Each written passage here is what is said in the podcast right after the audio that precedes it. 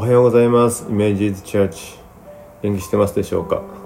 洋平さん、えー先ほど一緒に聖書録音してくれたんですけど、録画できてたんですけど、音が入っていませんでした。すいません。ああ、もう次回からそのちょっとアナログに録音していきたいと思いますね。さあ、皆さん今週1週間いかがだったでしょうか？私は結構あのいろんな団体のあの教会での問題の記事を読んでちょっと、うん、キリスト教界隈そして団体としていろいろ考えないといけないなと思わされた1週間でした。皆さんの上にも神様の平安と守りがあることお祈りしています。今日はルカの福音書20章の27節から40 40節までですね。一緒に皆さんと考えてみたいと思いますね。それではまずお読みします。復活があることを否定しているサドカイ人たちが何人かイエスのところに来て質問した。先生モーゼは私たちのためにこう書いています。もしある人の妻がもしある人の兄が妻を迎えて死に子がいなかった場合その弟が兄嫁を妻にして兄のために子孫を起こさなければならない。ところで7人の兄弟がいました。長男が妻を迎え子がないままで死にました。次男も三男もその兄嫁を妻とし7人とも同じように子を残さずに死にました。最後にその妻も死にました。では復活の際彼女は彼らのうちの誰の妻になるでしょうか？7人とも彼女を妻にしたのですが。イエスは彼らに言われた。この世の子らはめとったり嫁いだりするが次の世に入るのにふさわしく死んだ者の中から復活するのにふさわしいと認められた人たちはめとることも嫁ぐこともあります。彼らが死ぬことはもうありえないからです。彼らは見つかりのようであり復活の子として神の子なのです。モーゼも芝の箇所で主をアブラハムの神イサクの神ヤコブの神と呼んで死んだ者がよみがえることを明らかにしました。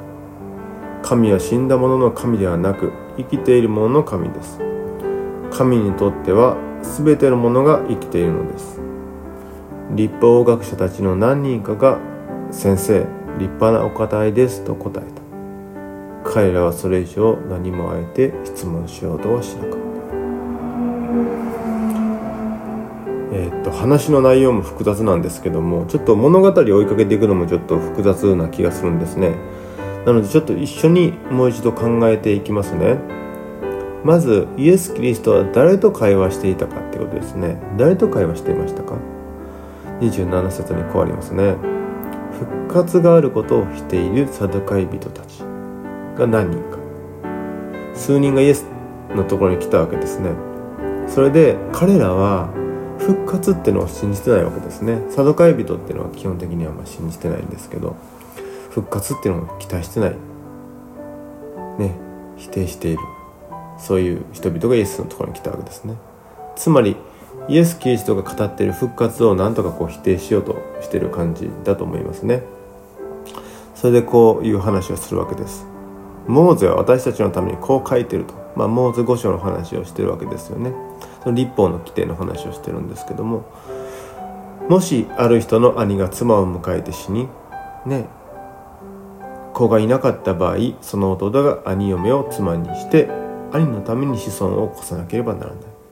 つまり奥さんがえっとあの旦那さんを失った場合その旦那さんの兄弟をあの兄弟ともう一回結婚することで子孫子供たち孫たちがあのできるようにっていうことで書いてると。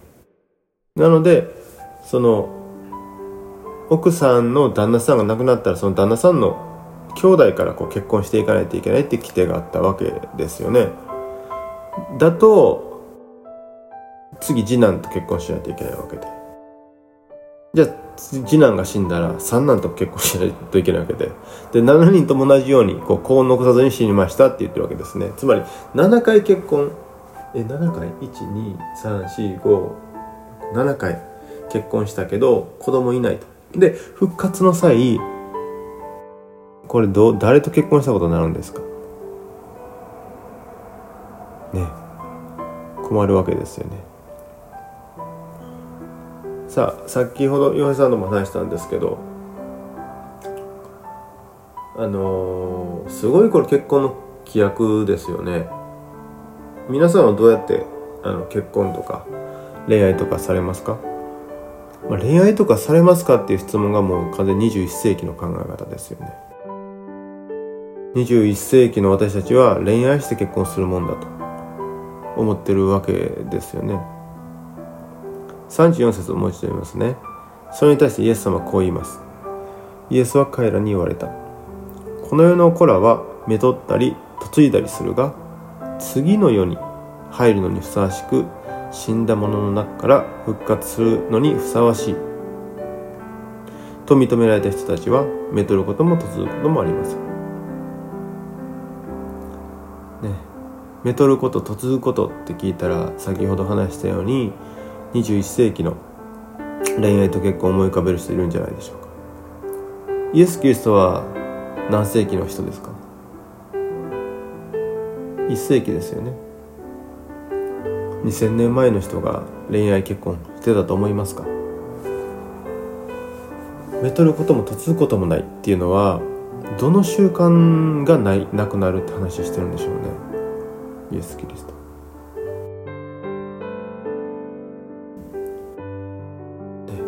もちろん2000年前ですよね。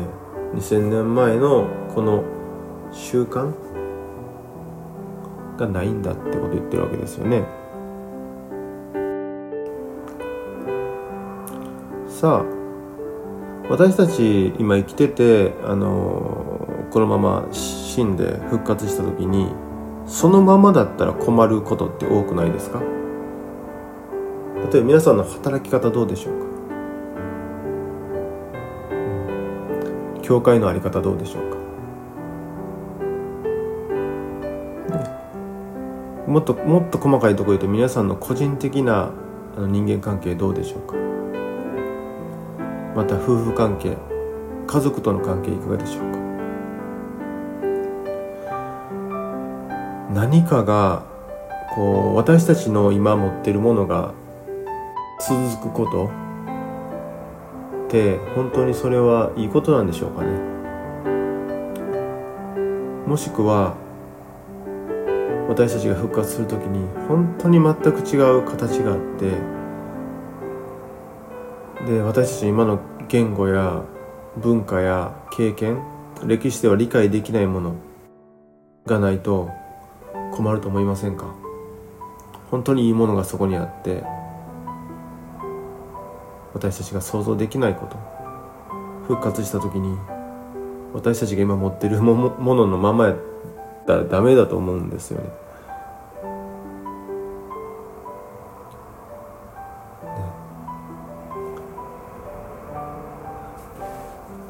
神は死んだものの神ではなく生きてるものの神です。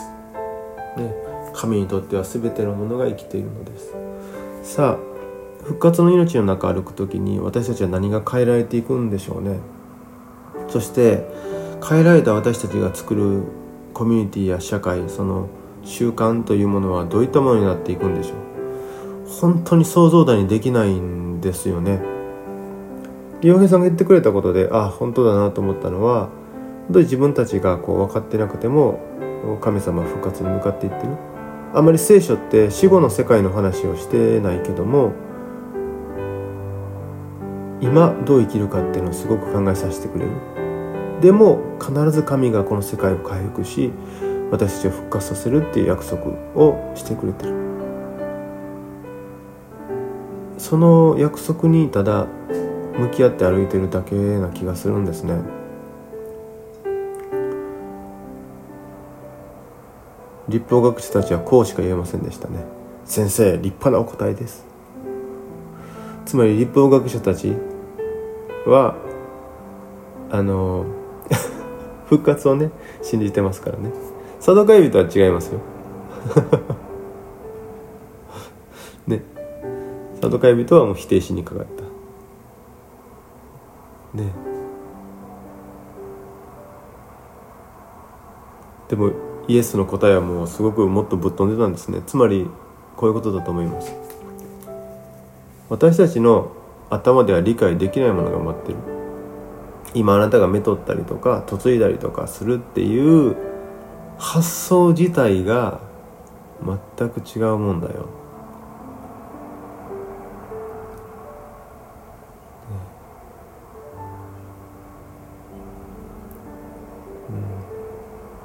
僕はこれ聞いてよかったなと思います。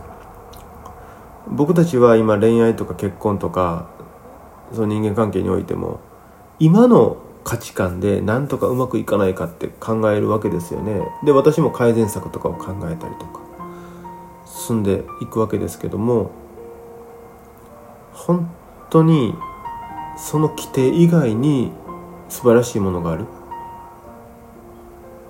素敵なものがある。そう考えるで感謝ですね。もちろん世界がエデンの園に回復するとしたらアダムとエヴァのような存在として私たちがいるかもしれないです。イザヤ書が語る新しい天と地ではそこではね新しい赤子が生まれる赤ちゃんが生まれる家庭があるってことを言うわけですよね。イエス・キリストも離縁するものはあの良くないっていう話を他の立法学者との話でもしますよね。だからよくこの話を持ち出してもう天国では結婚とかないんですとかっていう話しますけど私たちが考える結婚ではないのは確かですね。ただ愛がありそこに新しい命が生まれていく。復活の子として人一人が歩んでいく。イエス・キリストの形にイメージに作り変えられた人々が歩んでいく。そういった社会が回復することを夢見てるんですね。そしてイエス・キリストはその体で示してくれました。十字架で私たちのために死に私たちのために復活してくれました。復活理解できますか？私たちただ信じてるだけだと思うんですね。今週もこの力の中行きたいと思います。どうぞ皆さん一人一人もう一度自問してください。今の人間関係恋愛結婚関係。本当にいいものなのか。そして私たちどうやってまた十字架と復活を通ってそれをもっと良くしていけるのか考えていきたいと思うんですね。ただしはこの世界を回復されます。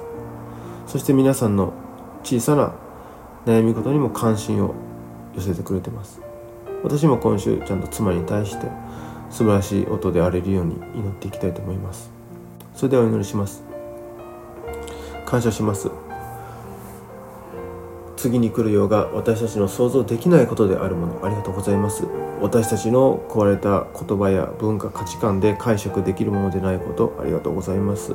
本当に期待します。素晴らしい世界がそこにあり本当に全ての人々が等しく愛されあなたの愛を感じ生きそして素晴らしい社会と新しい天と地がそこにあること期待しています。どうぞこの世界の回復私たちが信じれるように助けてください。